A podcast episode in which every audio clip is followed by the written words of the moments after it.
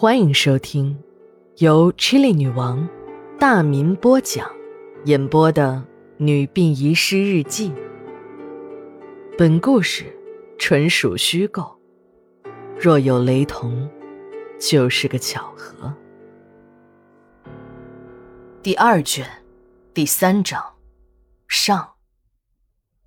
八月二十二日，晴。李副馆长参与到辱尸事件中，这令我很奇怪啊！李副馆长是什么人？人家是革命功臣老李头的独生子，仕途顺利的就像坐了直升飞机，身份头衔实在是太多了。人家把殡仪馆弄上了市，一夜之间就为本市圈到了几十个亿的资金。像他这样的领导，每天都很忙。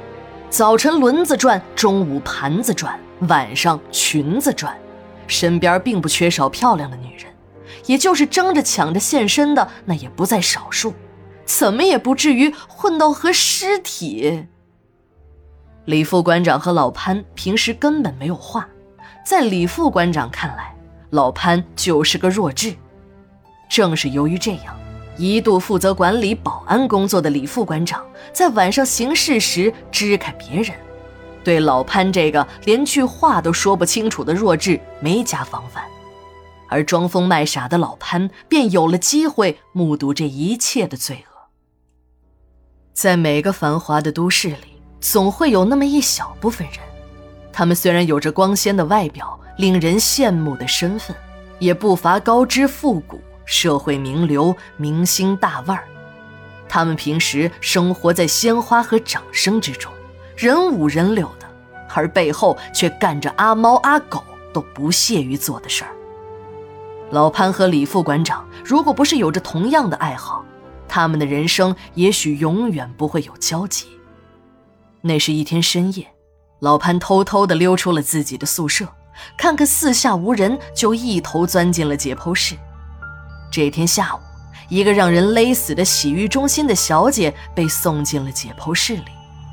老潘早已是通过手上的这串珠子和三陪小姐达成了交易。他用颤抖的双手划着了一根火柴，分化了几张纸钱。随着火光的熄灭，老潘当时就被吓了个半死。他虽然不害怕死人，可这终究是见不得人的事儿。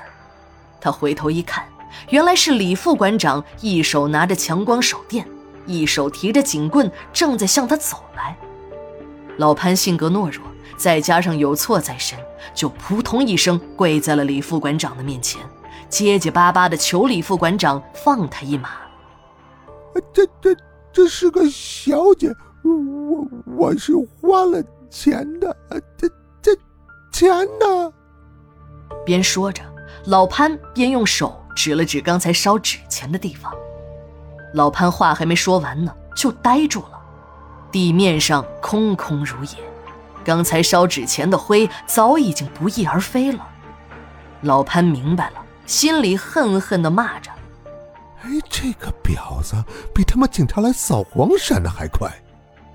李副馆长看老潘还敢犟嘴，随手把强光手电和警棍放在了停尸床上，就冲向了老潘。哎，你这个老小子，妈的，做这种见不得人的事儿，还他妈装神弄鬼的吓唬老子，看我不揍死你！